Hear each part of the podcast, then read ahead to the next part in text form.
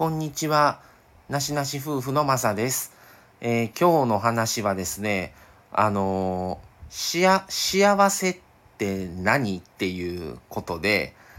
あのー、こんな曖昧な、あの言葉ってないんじゃないのかなって思ってるんですね、個人的に。まあよく、この人と結婚して幸せになるとか、こんだけのお金があれば幸せになれるのにとか、それこそ給料がいくらあれば幸せなのにとか、こういう生活事情なら幸せなのにとか、まあいろいろね、物差しが人それぞれあるんですけど、本当にこの人の物差し次第で全然この幸せって違うし、あのまあ一見高級車に乗って生活にゆとりがあれば幸せかとも取れるけども実際にその立場になった時に本当にそれが幸せかどうかもその人にしかわからないし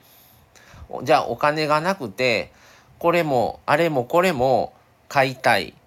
とかいうのを節約しないといけない本当は家欲しいけど買えずに賃貸じゃあ不幸せかとも限らないしこんなてその人によっても物差しによって違うほどのこのまあ曖昧さというかこのしじゃあ頂点って何っていうふうにも思ったりもするんですね。それがないようにも思う思うしその割に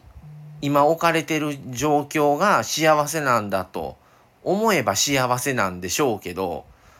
その今置かれてる状況に対して幸せって思ってる人って少ないと思うんですよね。やっぱ人間って不満なことばっかり目に留まるし、それこそ隣の芝生は青いじゃないですけども、人を見て幸せに思えてしまうとか、それこそ自分は、うちは軽自動車なのなのに、他の家は普通車に乗ってるからお金ありそうとか、外食多い、あの家は外食多いのにうちは外食全然行けないとかね、余裕がなくてとか。でも、果たしてそれが本当に現状が不幸せで、そうなれば幸せなのかっていうところもわからないですよね。もしかしたら家族が、それこそね、単身赴任で大変な子供もまだ育てないといけないし、家のことも多いでもお金はあるのが幸せなのか、お金はないけども、結構家族協力的で、あのー、まあ会話もコミュニケーションも多いから、多い。でもお金がないから不幸せか。とか、どういう部分に視点を置いて、幸せと捉えるのか、不幸せと取るのか、っていう、この曖昧さというか、じゃあ、幸せっていうのは一生訪れないのかどうかっていうことも人の考え方個人の考え方次第だと思うんですよね。まああれもこれも、まあ、お金もある生活費も余裕があってで旅行にも行けてるで家族も楽しいとかあれもこれもいろんな側面から見て幸せっだっていうのはなかなか難しいと思うんですよね。だからどこの部分をとって幸せなのかまあこれ考えても答えなんか出ないんですけど何をもってじゃあどうなれば幸せになれるのかっていうことはあんまり考えなかったりもすると思うんですよね。ざっくりと他の家の人が幸せそうとか、あの夫婦は幸せそう、うちはこんなんなのに、みたいな、結構、あのー、周りを見て幸せそうに、一部分しか見えてない部分ですらそこでもう幸せそうだと判断をして、自分とこはそうではないと、今の状態で満足できないと、まあ、向上心は大事だと思うんですよね。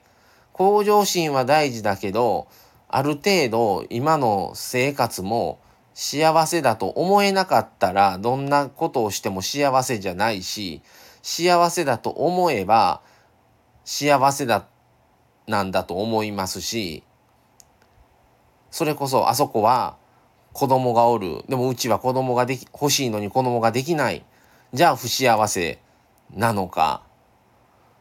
それもわからないですし、何をもってその人たち皆さんが幸せだと感じるのかっていうのもバラバラですし、ちょっと幸せという言葉がね、本当にこんな人によって全然価値観も変わるし、何をもってっていうその、まあその、うん、物差しも全然人によって違うし、こんな曖昧な言葉ってないんじゃないのかなと思って、ちょっと幸せってって何っていう話をちょっとしてみました。皆さんはそれぞれ今の生活をちょっと念頭に置いてみた時に、どういう、今は幸せなのかどうなのか、まあ、ねいろいろ思われる部分はあると思うんですけどもまあ一個考えるきっかけになればなとは思います。